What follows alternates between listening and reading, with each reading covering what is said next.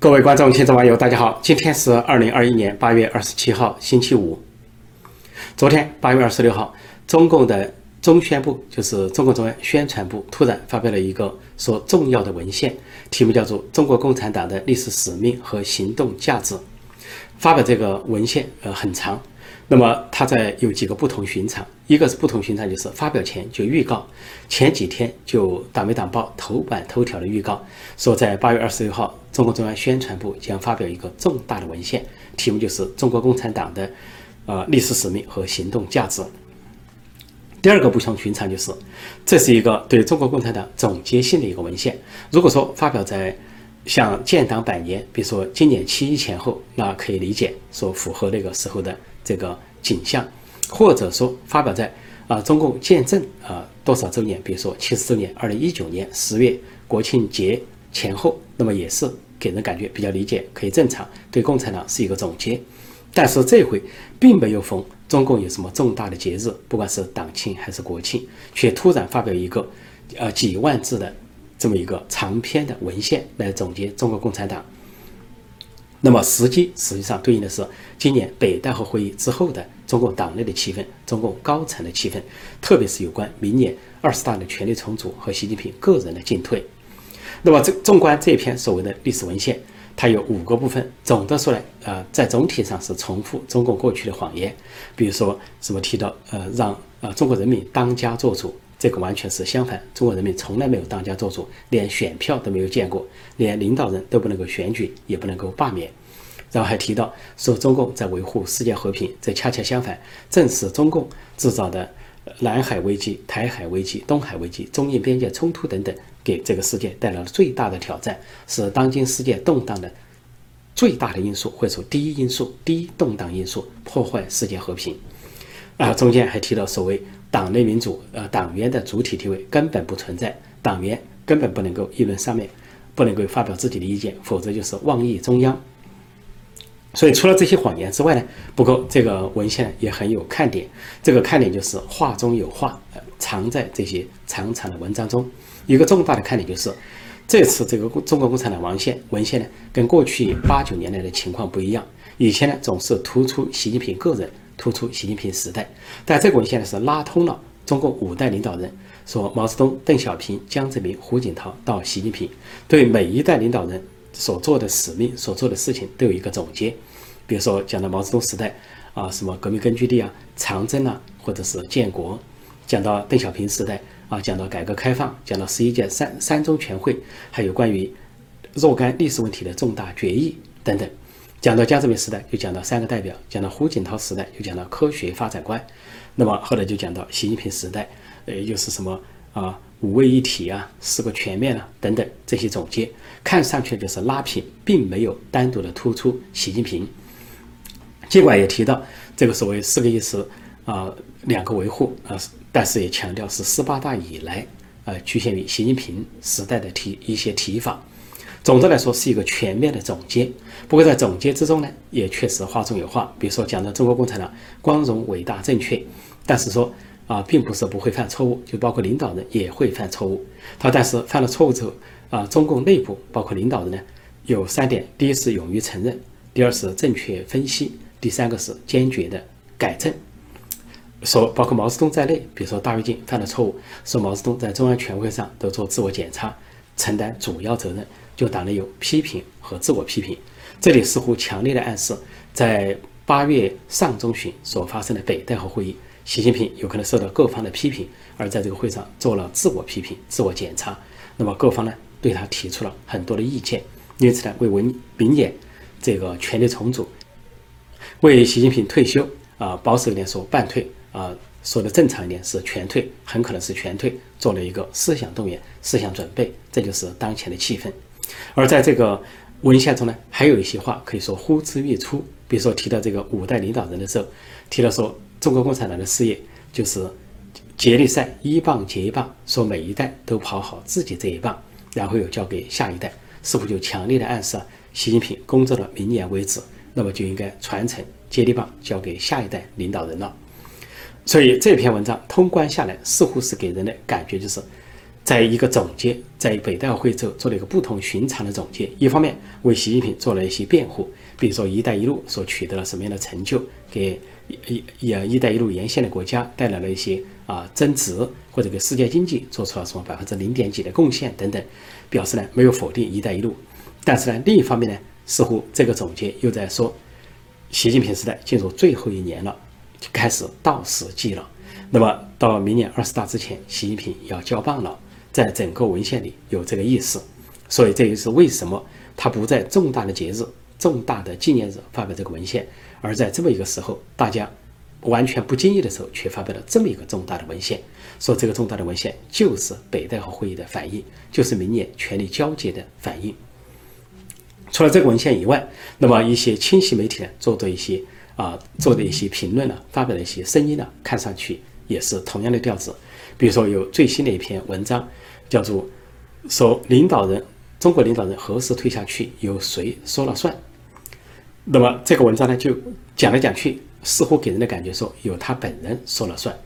就像说毛泽东，说毛泽东呢有当时会见苏联领导人赫鲁晓夫，赫鲁晓夫问他谁是你的接班人，毛泽东就回答是刘少奇，因为他是第一副主席，说我死了就是他。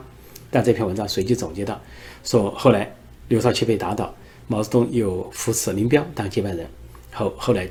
这个林彪又被打倒，他就毛泽东就指定了王洪文当接班人，说王洪文没有这样的实力，又靠边站了，后来就成了华国锋当接班人，但最后华国锋一转，说华国锋的资历和实力都不够，后来中国就进入了邓小平时代。然后讲到邓小平的时候，就说邓小平呢是在一九八七年主动提出啊退出中国委啊退出其他职务啊只保留军委主席以普通党员的身份。然后说，邓小平到了八九年的时候，又主动提出不再当军委主席了，交给江泽民。还说江泽民和其他领导对他进行了挽留，认为这是一个重要的关头啊，邓小平应该留下来继续的掌舵。但是呢，后来接受邓小平的这个啊意见，说是退下去的时候了，说中央又接受了邓小平的这个决定。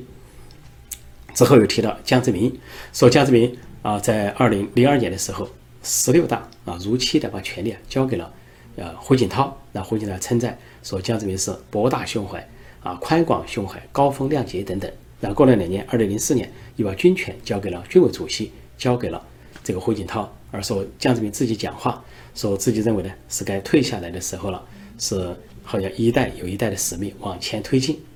然后再后来就提到胡锦涛在十八大的时候全面交权给习呃习近平，相当于是裸退，说习近平又称赞这个。呃，胡锦涛是高风亮节、崇高敬意，然后在整个从邓小平到江泽民到胡锦涛，给人的感觉就是，如果说自己提出退下去，那就是宽广胸怀、博大胸怀，就是啊崇高的品德，就是高风亮节，然后其他人就要向他们表示最高的敬意。那反过来意思是什么呢？反过来就说，如果到期了，自己没提出退下来，不退下，坚持不退，赖着权力不走，霸在那里不走，那既不是啊宽广胸怀。那就是狭隘的胸怀，不是博大胸怀，那就是小肚鸡肠，啊，不是高风亮节，那就是自私自利，啊，不是什么崇高品德，那就是小人之心。对应的语言可以说呼之欲出。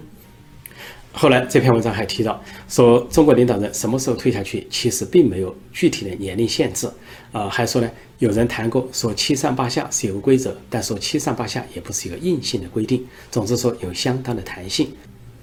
听上去呢，这个调子呢有自相矛盾的两个方面。一方面似乎在说习近平呢可以不受年龄的限制，啊，可以不受那个七上八下的这些规则的限制，也不受两届任期的限制。但是另一方面似乎又在讲，如果说没有领导人任期制，啊，不接受领导任期制，要继续干下去的话，那就是跟高风亮节、崇高品德、宽广胸怀、博大胸怀完全相反。那么意思又听上去又在劝习近平退下去，而且呢劝习近平主动。提出来退下去，所以谁说了算？意思说由他本人说了算。其实是不是由他本人说了算呢？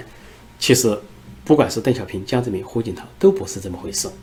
呃，说毛泽东那就不用说了，他是假装设接班人，其实自己呢当到终身，当到死为止。然后指定的接班人也很混乱，指定华国锋只是虚晃一枪啊，说他是老实人，实际上是个过渡时期的领导人。他的目的是让江青接班，然后隔代的是他的侄子毛远新接班，这样把毛氏家族传承下去。说到邓小平，他也不是主动退，因为他要主动退的话，那么当年一九八六年，当时胡耀邦是总书记的胡耀邦，跟这个香港记者陆坑有一句有一次谈话登在香港的正面杂志上，结果有人把这个谈话录呢交给了邓小平，邓小平是气得七窍冒烟，因为当时陆坑陆坑提出啊，说啊邓小平这一代老一代领导人是不是该退下去了？而当时胡耀邦。就毫无心计，也口没遮拦地说：“说我赞成老一辈领导人退下去，说这样对他们的健康和长寿有利。”这个话，这个采访呢，就激怒了邓小平。邓小平经常问来访者，包括赵紫阳、啊万里等，说这个为什么胡耀邦老希望我退下来？他究竟是想的是什么？然后，如果赵紫阳和万里告诉他说，也许是为你着想，为你的健康、长寿着想，也许没有什么意思。但是邓小平当时呢疑神疑鬼地说：“我看他是有野心，他想取而代之，他想树立他自己。”说明邓小平并不是想退下来。如果有人别人暗示他退的时候，他都是气得要命，七窍冒烟。说从一九八六年开始啊，八五八六年开始，邓小平就有换下胡耀邦的意思。结果刚好发生了八六学潮，以上海为中心，遍及十几个城市的大学潮。结果呢，当时胡耀邦是同情学生的。邓小平抓住这个机会，等学潮退下去之后，就跟政治老人一起开了一个所谓生活会，就搞这个对邓呃胡耀胡耀邦搞围攻，党内围攻，围攻的结果是，啊胡耀邦就被迫辞去了总书记的职务，然后相当于政治老人通过一个生活会就把他给罢免了、罢黜了，然后邓小平呢就让这个赵紫阳当代理总书记，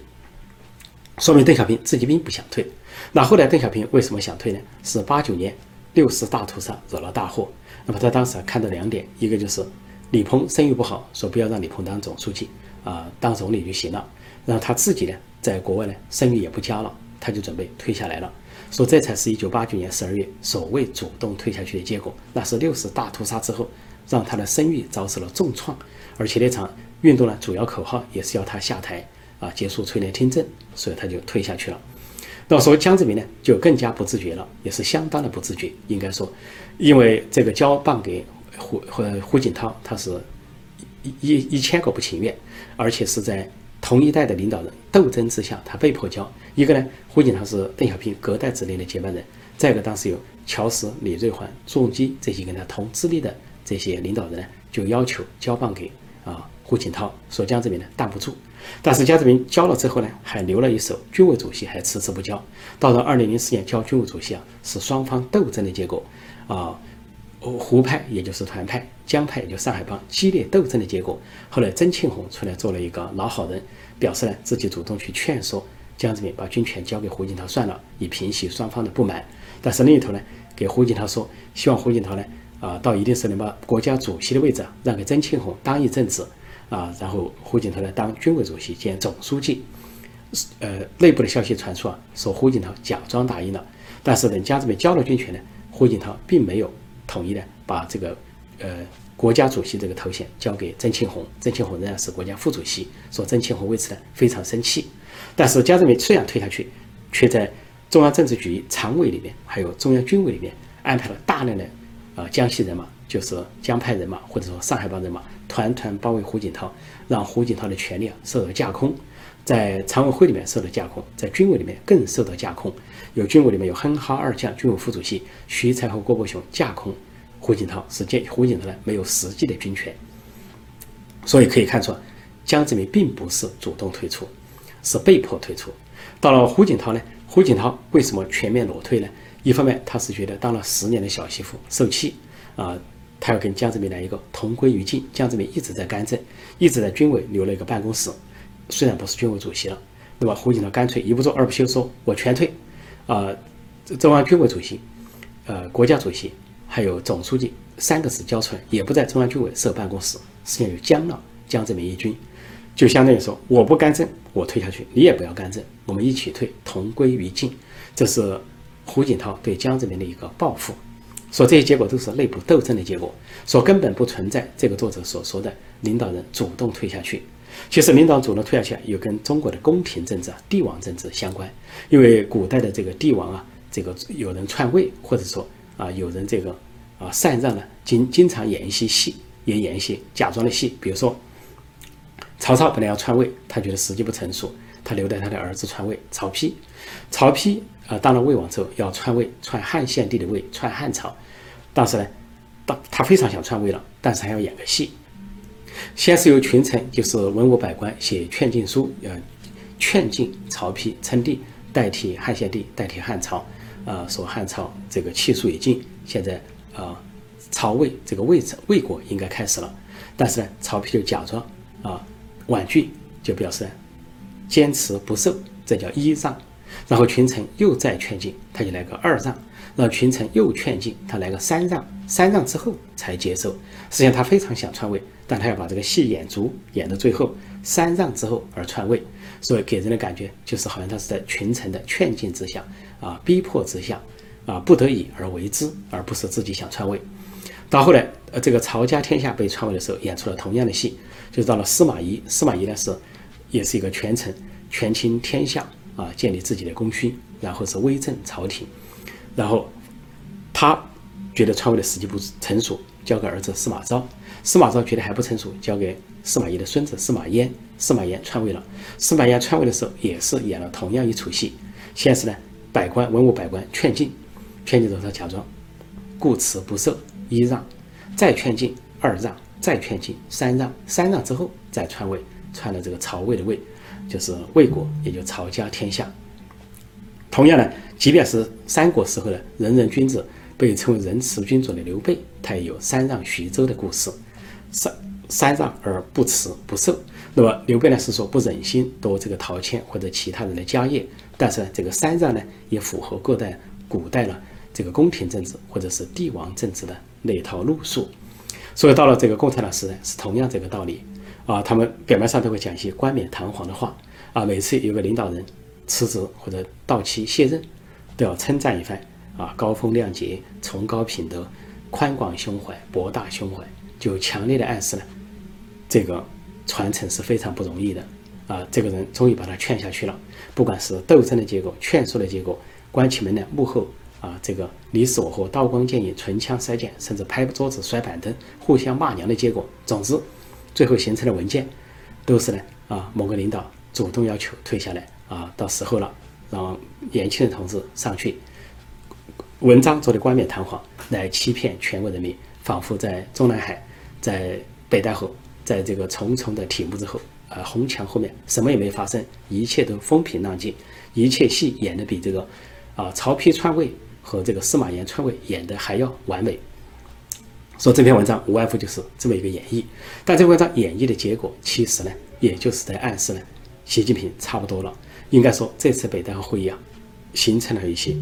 形成了一些东西。这个东西就是关于明年的权力重组，关于接班的问题。因为是换人的时候了啊，为了所谓共产党的利益，为了什么共产党的历史使命、行动价值，什么一代接一代、一棒接一棒，这个所谓的啊千秋万代，呃什么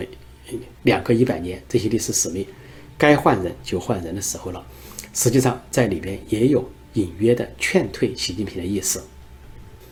只不过呢，既然是清晰媒体，既然是为习近平抬轿子的人，到了这个时候呢，不忘呢给他找台阶下。总结起来就是一句话：如果明年二十大习近平退下去了，这个作者想说的是啊，不是因为啊党内其他派系斗争的结果，也不是政治老人逼退他啊，也不是国外的呼声或者是民间的呼声让他下来，而是习近平审时度势、高瞻远瞩，以博大的胸怀、宽广的胸怀啊，主动提出自己退下来，遵守。这个呃，在文革后形成的领导人任期制啊，保障呢党内民主制的民主集中制的继续发展。为了所谓啊党和国家的事业、革命事业继续发展，主动要求退下来，从而呢，最后也能赢得一个所谓崇高品德、高风亮节的书面评语，如此而已。好，今天我就暂时讲到这里。提醒新来的朋友，记得点击订阅本频道“陈破空纵论天下”，并按下小铃铛，以收到及时的节目通知。谢谢大家收看收听，再见。